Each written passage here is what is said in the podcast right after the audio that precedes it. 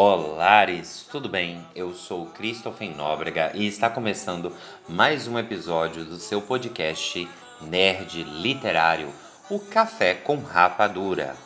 Seja muito bem-vindo. Esse é o momento se você ainda não está com a sua caneca de café fresquinho, quentinho na mão, vai buscar. Ainda dá tempo, né? Que essa é aquela parte que a gente conversa, troca um, um, um papinho que se a gente pensar bem, o princípio de todo podcast é trocar um papo.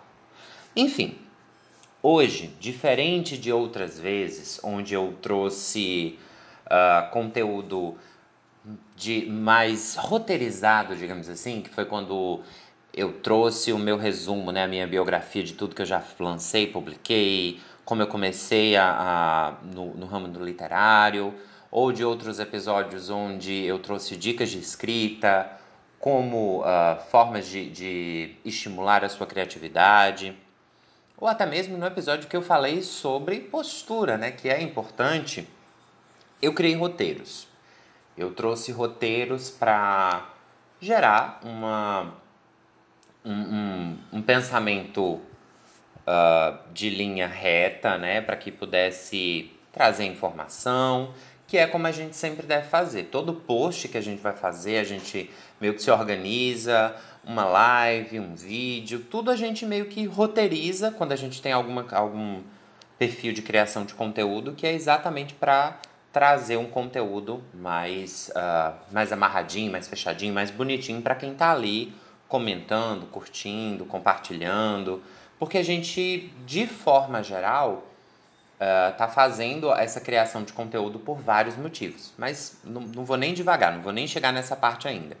E hoje, diferente dessas outras vezes, eu quis uh, a, literalmente ligar o microfone e conversar. Eu já tinha ouvido falar várias vezes sobre podcasts e podcasters. E o pessoal sempre falava, ah, é muito fácil, é só sentar, abrir o, o, o microfone e começar a falar. Não é tanto assim, tá? Tem toda uma, uma preparação Uh, inclusive, o Café com Rapadura tá começando, a gente não chegou nem a 10 episódios ainda. Ainda tem uma estrutura um tanto quanto aquém do que eu queria. Mas não é nem sobre isso que eu quero falar também. O problema da não roteirização é essa, a gente acaba divagando. Vai para um lado, vai para o outro. É como às vezes Clarice Lispector fala em alguns textos dela, pode parecer que eu não sei o que eu estou fazendo, pode parecer que eu não sei para onde eu quero ir, mas na verdade eu meio que tenho receio disso. Então é basicamente isso, porque eu, quando eu criei o Café com Rapadura, a ideia era que toda segunda-feira eu subisse o episódio, né? E para isso ser feito, eu já gravava ele com um tempinho né, de antecedência. Durante a semana eu gravava um editava, mexia no que eu tinha que fazer, deixava pronto para na segunda-feira ele já estar tá disponível, já tá começar a divulgar para as pessoas, enfim. E essa semana eu não consegui. Aí você me pergunta, por quê? E aí eu te respondo, vida. Que a vida é assim. Às vezes a gente programa, cria um monte de rotinas e roteiros e coisas para ser feita e não dá certo. E tá tudo bem, né? E a gente é assim a vida. E eu realmente eu não consegui cumprir o prazo, tanto que são que 4 e 30 da tarde da segunda-feira e eu tô gravando agora essa conversa. E hoje eu tava pensando, é, na verdade ontem já, eu já pensei sobre isso, mas hoje mais forte, de como eu tava me cobrando sobre isso. E isso me trouxe um monte de reflexões. E é sobre isso o episódio. Nesta primeira parte, a gente vai ter uma conversa onde eu vou trazer algumas reflexões. Tá Momento filosófico. Momento filosófico é necessário, somente necessário. Momento filosófico. Eu tenho que melhorar minhas, minhas paródias. Estão uma porcaria. Eu tenho que roteirizar minhas paródias. e depois eu quero trazer um, um. Pra gente não terminar esse episódio, digamos que com um gosto amargo na boca, é, eu quero trazer um texto que foi meu primeiro texto publicado. Olha que fofinho. Eu acho que praticamente ninguém conhece esse texto, porque a tiragem foi mínima. Mas é isso. Vocês vão conhecer hoje meu primeiro texto publicado. Tudo bom? Mas voltando às reflexões. É, quando eu criei, e aí a gente, no meu tempo, né? A gente vai voltar alguns aninhos aí, mas quando eu criei o meu Instagram, meu perfil do Instagram, arroba autor Cris Nóbrega, segue lá, muito obrigado eu criei única e exclusivamente para gerar engajamento e gerar um buzz marketing, né, que é, é, aquela ideia de fazer com que as pessoas falem sobre o assunto, gerar curiosidade, gerar comentários do livro, né, de Os Cinco Pilares. Eu era um, um autor completamente iniciante, eu não tinha nenhum livro solo meu, tinha, eu acho que, participado de algumas antologias, assim, que já tinham saído, mas que não tinham não haviam tido uma tiragem muito expressiva, então eu precisava gerar público, né? Porque eu estava produzindo um, uma coisa. E assim, é, escrever é uma arte, publicar é um negócio, é, é, publicar é venda, né? Então a gente tem que pensar nisso. E aí é, eu criei o, o, o Instagram exatamente para gerar essa, esse, essa curiosidade. Então eu postava sobre criaturas, sobre aspectos da, do livro Os Cinco Pilares. E, e, e, chegou uma hora que eu não tinha mais o que postar sobre os Cinco Pilares sem dar spoiler, mais spoiler do que eu já havia dado. Então eu comecei a tentar outros, outros conteúdos, né? E aí foi, foi quando eu enveredei um pouco mais para falar sobre aspectos de, de escrita, foi quando eu pensei no desafio escrita uh, ah, 15, que foi o primeiro desafio de escrita que eu organizei. Inclusive, se você está me ouvindo agora e você gosta de escrever, por esses dias vai sair um outro desafio de escrita. Não, não posso falar muita coisa porque ele ainda está em processo de organização, mas a ideia é que dessa vez vai ser uma coisa mais próxima do que foi das outras vezes, né? Com tipo reunião, quase como se fosse um, uma reunião de mentoria, para gerar, acompanhar os autores na escrita e publicação desse conto, caso a pessoa queira chegar ao ponto de publicar na Amazon. Enfim, voltando. E quando eu fazia, quando eu gerei todos esses conteúdos, pensei em conteúdos para atrair novas pessoas, atrair uh, novos seguidores, é, mais curtidas, fechar algumas publis, eu ainda cheguei, bom, meninas, a fechar publi, tá? Tem vídeo meu lá no meu Instagram de, de, de review, unboxing, etc. Mas aí, quanto mais eu fazia isso, mais gerava uma autocobrança. Porque, é, por exemplo, eu fiz um post e aí preparei a arte lá no Canvas, que eu uso Canvas, uso alguns outros uh, apps de edição, editar foto aqui, botar um efeito ali, não vou saber citar agora.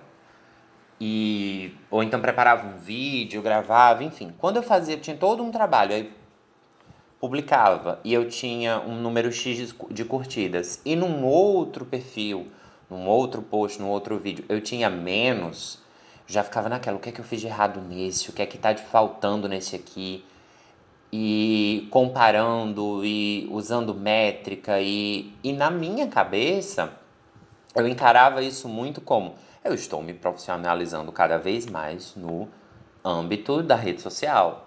Eu estou gerando uh, um conteúdo que vai me, me, me trazer uma plataforma melhor para que mais pessoas me vejam, para que grandes editoras me notem. Então era sempre nesse pensamento.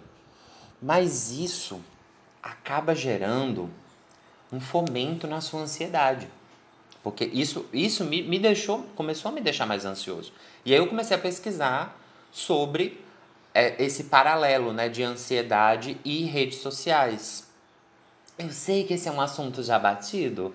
Já batido, eu falo no, não no sentido de que é ultrapassado, mas que outras pessoas já falaram sobre. E aí onde tá, eu não acho que falaram ainda bastante, eu acho que tem que ser mais falado porque é uma coisa uh, que vem acontecendo, mas que ainda é muito atual e que vai continuar sendo muito atual até aumentar, inclusive, como as redes sociais, de forma geral, e essa pressão por likes e essa pressão por conseguir um, um crescimento na sua conta de, de, de seguidores ou de tamanho de plataforma que você tenha, né? Porque não é porque uma pessoa tem 10 mil seguidores que o perfil dela é melhor do que uma pessoa que tem mil, quinhentos, tá? Não é. Às vezes um posta com mais coração, às vezes um posta com mais verdade, às vezes um, um tem um conteúdo mais genérico e o outro mais uh, criativo, enfim. Um, minha, crítica e meu, minha, minhas reflexões não estão para aí hoje, tá? Tudo bom. Mas no momento é mais essa ideia de como a gente se cobra, é mais perceber isso, quanto a gente se cobra quando a gente começa a enveredar nesse ramo de criar conteúdo literário. E eu falo que é uma cobrança que muitas vezes é desmedida em relação ao que é retribuído. Porque assim, é, vou, vou, vou ser bem prático e falar de dinheiro. Tem muita gente eu inclusive, em vários aspectos, de criar conteúdo para o Instagram, de criar conteúdo para outras redes sociais, que não está ganhando financeiramente com aquilo ali. Que o que ganha muitas vezes é num sentido de visibilidade, né? De as pessoas vêm, as pessoas passam a se conhecer mais aquela pessoa e aí vai ter uma uma antologia e chama, ou então sabe desse serviço da pessoa e aí precisa contratar e chama. Então, assim, ganha muitas vezes indiretamente. Mas tem gente que não, tem gente que simplesmente gosta muito de ler, posta seu, as suas resenhas ali e tenta cada vez mais deixar aquele perfil com uma foto mais perfeita, criando o cenário, criando a resenha, etc. E muitas vezes isso é, nem é tão reconhecido, tá? E eu falo, nem é reconhecido por autores, nem é reconhecido por outros, uh, outras pessoas que tenham perfis literários, tá? Eu, eu já vi, a pessoa tirou foto linda, fez resenha, postou, marcou o autor e o autor nem curtiu. Isso é absurdo, porque é, é, é, pode parecer bobo, mas um perfil que tenha, sei lá, 100 seguidores, né? Vou, vou ser bem uh, analítico em relação a números. Tem 100 seguidores, postou uma resenha. Entre aspas, muitas aspas, o máximo que aquela pessoa vai atingir seriam 100 pessoas. Caramba, já são 100 pessoas. Você tem noção que 100 pessoas não dá na minha casa? Entrar 100 pessoas agora na minha casa de uma vez não dá? Entendeu? Às vezes as pessoas ficam presas muito a, a números que elas acham que são, são os corretos astronômicos, etc. E muitas vezes não. Quando todas as vezes que eu criei minhas parcerias, que eu busquei minhas parcerias, eram sempre no aspecto de qualidade e não de quantidade. Se podia juntar os dois, ótimo, tá? Mas é, a gente precisa ver o quão existe essa cobrança de alto padrão de, de um alto nível no post, na resenha, etc. E como isso atrapalha, porque a gente fica se cobrando, né? É, e eu tô criando toda, trouxe toda essa reflexão porque eu me senti mal por eu não ter entregue o esse episódio do Café com Rapadura, por eu já não ter entregue, por ele já não estar tá, uh, aqui. E eu já te falo, o roteiro era completamente diferente. Eu ia trazer uma coisa, uma continuação de dicas de escritas, né? Eu ia fazer falar sobre personagem, arquétipo de personagem, tava com o meu roteirinho todo pronto, que inclusive eu vou trazer esse assunto ainda, tá, gente? Mas quando eu não consegui fazer, me veio esse, essa reflexão sobre a autocobrança, que eu cheguei a ficar, caramba, eu não fiz. E se tiver alguém que está esperando o episódio de hoje, e se tiver alguém que goste desse episódio, enfim, e, e, e isso é, é, pode parecer bobo, mas isso afeta muito as pessoas. E assim, eu digo que afeta muito porque de 2019 para cá, que eu criei o meu, o meu, meu perfil lá no, no Instagram, arroba autor Cris Nóbrega, finalzinho de 2018. E aí, finalzinho de 2019, começo de 2020, que foi toda a questão de pandemia, etc., eu comecei a ver o como isso foi afetando as pessoas, o fato de estar em casa. Porque aí, quando você está só em casa, você está de quarentena, restringe um monte de coisa, É, muita gente passou bem por essas fases, mas muita gente foi bem afetado, principalmente porque pareceu que foi colocado uma lupa em vários ângulos da vida e, e muitas, muitas pessoas tiveram que ficar muito mais tempo consigo e em silêncio, né? E eu falo em silêncio porque não estava na rua, não tinha a, é, a, o ruído da sua rotina para diminuir essas questões. Nossa, ruído de sua rotina. Eu gostei dessa frase. E assim é a mente de um escritor. Às vezes ele está no meio de uma conversa, usa uma frase, escuta uma frase que acha interessante, faz, eu vou guardar. Voltando. E essas pessoas tiveram que encarar alguns aspectos de suas vidas e foi mais complicado para algumas pessoas. Isso que eu tô falando, gente, tudo muito uh, ampanceira, tudo, tudo, muito por cima. E depois desse, desse, episódio, eu já falei com uma amiga minha que ela está se formando em psicologia e eu quero trazer ela para conversar sobre esse assunto. Então, essa reflexão que a gente está tendo aqui vai ter uma parte 2, tá? Essa questão das redes sociais e essa, auto, essa pressão externa e interna, a gente vai explorar um pouco mais.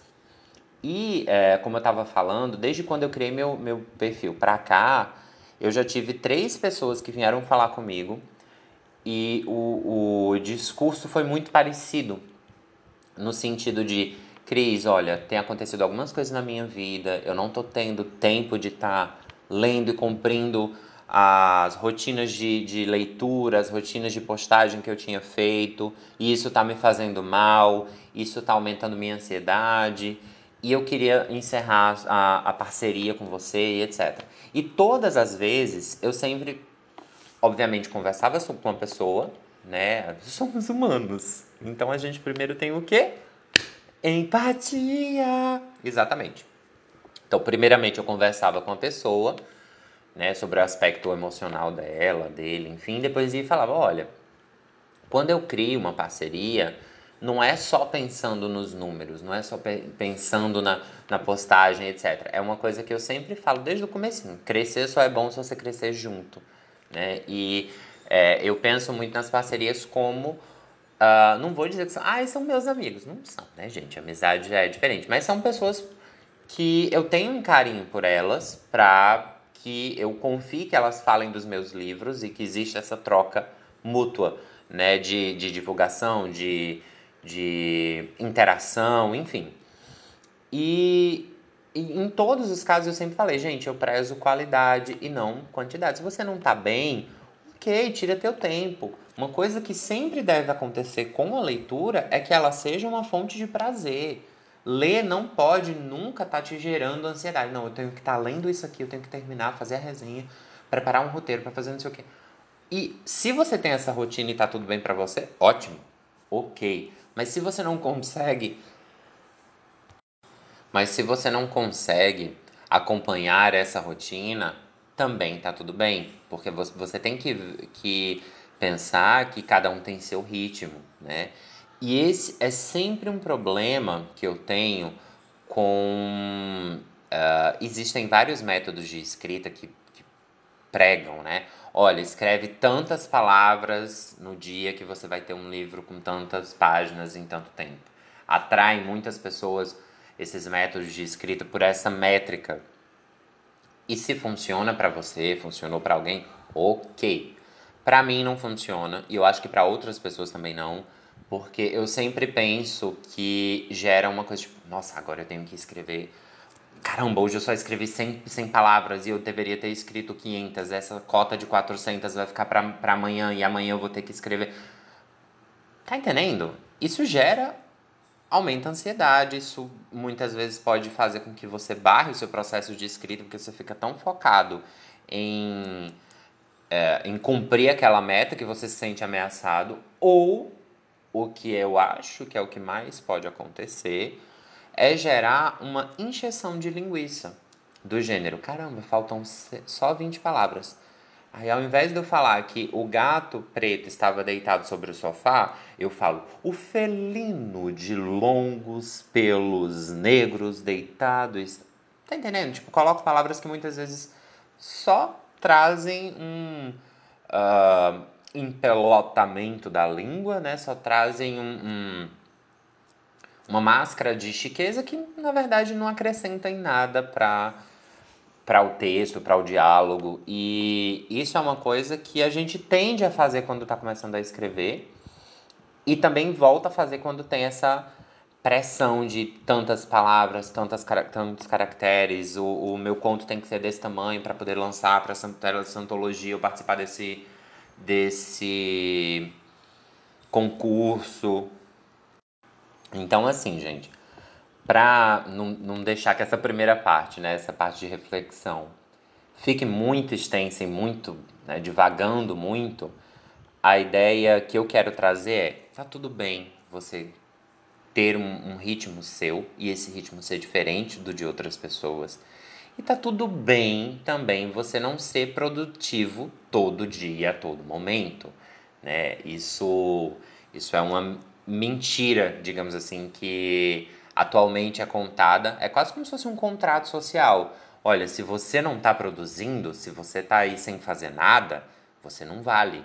Porque hoje em dia parece que a gente vale o que a gente produz, o que a gente entrega. Enfim.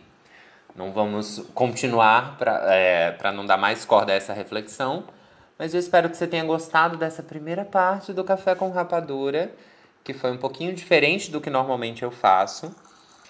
É, você pode ir lá pegar seu outro café, que aí eu vou pegar o livro aqui e vou fazer a leitura, tá bom?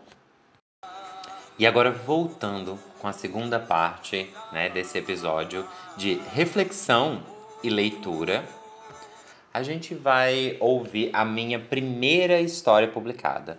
Eu já antes, antes desse texto aqui, eu já havia publicado acho que dois poemas e já havia participado de um concurso na minha cidade, mas nunca tinha publicado numa antologia mesmo. É tanto que eu abri agora assim, tive um susto com a fotinha que eu vi aqui. Eu muito nenenzinho. E esse texto foi lançado na Panorama da Literatura Brasileira pela Pimenta Malagueta, que foi organizado pela Miriam de Sales. Né? E a, nessa antologia eu tenho o seguinte conto, com o título Os Mortos Não Pegam Ônibus. Eram as primeiras noites, horas da noite, e ele estava morto. Sentia-se morto e até parecia com um. De certa forma, é claro. Os lábios apresentavam uma tonalidade escura, como de alguém que fuma em demasia ou bebe com sofreguidão, goles e mais goles de um café amargo, incrivelmente forte. Os cabelos estavam milimetricamente arrumados, assim como o resto, indo do sapato de couro preto, que brilhava de tão bem lustrado, às meias de fino tecido, elevando-se até quase o meio das grossas canelas, muito peludas. A calça que vestia estava bem passada, vincada e lavada há pouco. Ainda dormia com cheiro de amaciante barato. Ainda ardia com cheiro de amaciante barato. Destes que são armazenados em grandes tonéis de zinco manchado de oxidação. Ele fumava três, quatro, cinco cigarros, desde que sentara-se para descansar as pernas e a mente exausta mas em nenhum deles encontrou o mesmo prazer vaporoso do primeiro cigarro do dia, aceso quase em segredo, em algum ponto no meio do caminho entre a cama e o banheiro. Não havia problema em fumar tanto assim. Ele já estava morto mesmo. Seu corpo apenas não sabia disto ainda. As unhas continuavam a crescer, para serem ruídas, sem clemência ou culpa. A barba era feita diariamente, com a mesma cuidadosa pressa sonolenta, dia após dia. E não fazia mal cortasse aqui ou acolá. Ele estava morto de qualquer forma. Algumas gotinhas de sangue aflorando na pele flácida do pescoço ou da curva do maxilar não chegavam nem a arder em ferimento, mesmo quando aplicava o gel pós-barba, translúcido de álcool e fragrância cítrica. Era uma pequena centelha de vida que acendia-se. A dor passageira. Mas era bom, sabe? Tal qual um hematoma que é adquirido à noite devido ao caminhar trôpego até a geladeira. Sede, inclemente e interminável. E então, sem saber ao certo como, tromba a carne nua na quina de algum móvel. Nestes momentos, ele sabia estar vivo ou ao menos supunha adivinhar. Depois passaria dias inteiros cativando essa que era uma luzinha só dele. Sempre que despia-se, via o, hematoma descolorindo pouco a pouco. E então, com a sofreguidão absurda, apertava o dedo sobre ela. Doía, mas era bom. É bom. Estava vivo, não estava? Estava comendo pouco, embora fosse gordo, ou ao menos lhe diziam que ele era. Não era uma dieta nem nada, ele apenas deleitava-se com aquele queimar interno, que era bom. Era como ter um segredo só dele. Ninguém, por mais atento que fosse, diria: Você está com fome. Não, ninguém. Era vetado conhecer o íntimo de outrem, até mesmo espetacular este pecado. Nessa proibição ancestral ele confiava mas apenas nos momentos em que adivinhava não estar morto. Ele então acreditava e rezava sem saber as palavras. Mas logo chegava o momento de tirar o dedo de cima da marca rocheada e ele voltava a morrer, vestindo-se zelosamente para que assim, para o que assim lhe exigia, não por vontade própria, é claro. Se lhe fosse deixada decidir ele ficaria nu e peludo. Os mortos não se babeiam, não se vestem, nem nada. Eles fumam. Eles comprimem machucados? Não sabia. E o espelho que agora ele fitava, tão pouco. Este permanecia silencioso, observando-o se corroer de olheiras. Nossa, travou. Os cabelos rareavam e os dentes seguiam amarelando. Não podia perder tempo fitando o próprio reflexo embrutecido. Havia roupa que vestir, café preto que sorver, recostado no balcão da pia, e o ônibus. Apressa-te! Pareciam dizer as minúsculas partículas de pó preto no fundo da caneca. Ele queria poder não ir, jogar o bolso, jogar no bolso para os malditos sapatos jogar a bolsa para um lado e os malditos sapatos para outro. Deixar-se embalar na rede, o estômago queimando no sagrado segredo da fome e os lábios estalando a sede, não de água, mas sim de vida. E esse foi os, o meu primeiro conto, Os Mortos Não Pegam Ônibus. E é assim, agora, além de fazia muito tempo que eu não voltava para esse texto, assim, anos. Né? Eu lancei ele há anos e fazia muito tempo, acho que desde que eu praticamente recebi o livro, que eu não relia. E agora, relendo, eu vi como eu mudaria muitas coisas nesse texto. É, eu ainda me orgulho dele, eu ainda gosto do que ele quer falar e do que ele trata, mas eu usaria outras figuras de linguagem para contar a história, eu usaria outras formas uh, de descrição e de narração de cenário para contar essa história. E é isso, gente. Hoje eu queria trazer essa reflexão, queria ler um textinho inédito, porque acho que praticamente ninguém conhecia esse texto, e dizer que tá tudo bem você não seguir o plano que você planejou. Às vezes, tudo que você precisa é ficar aceitado tomando café, um bom café, ou então deitado, lendo, tranquilamente, única e exclusivamente pelo prazer de ler. Beijos, até a próxima e até lá eu te desejo bons cafés e excelentes leituras.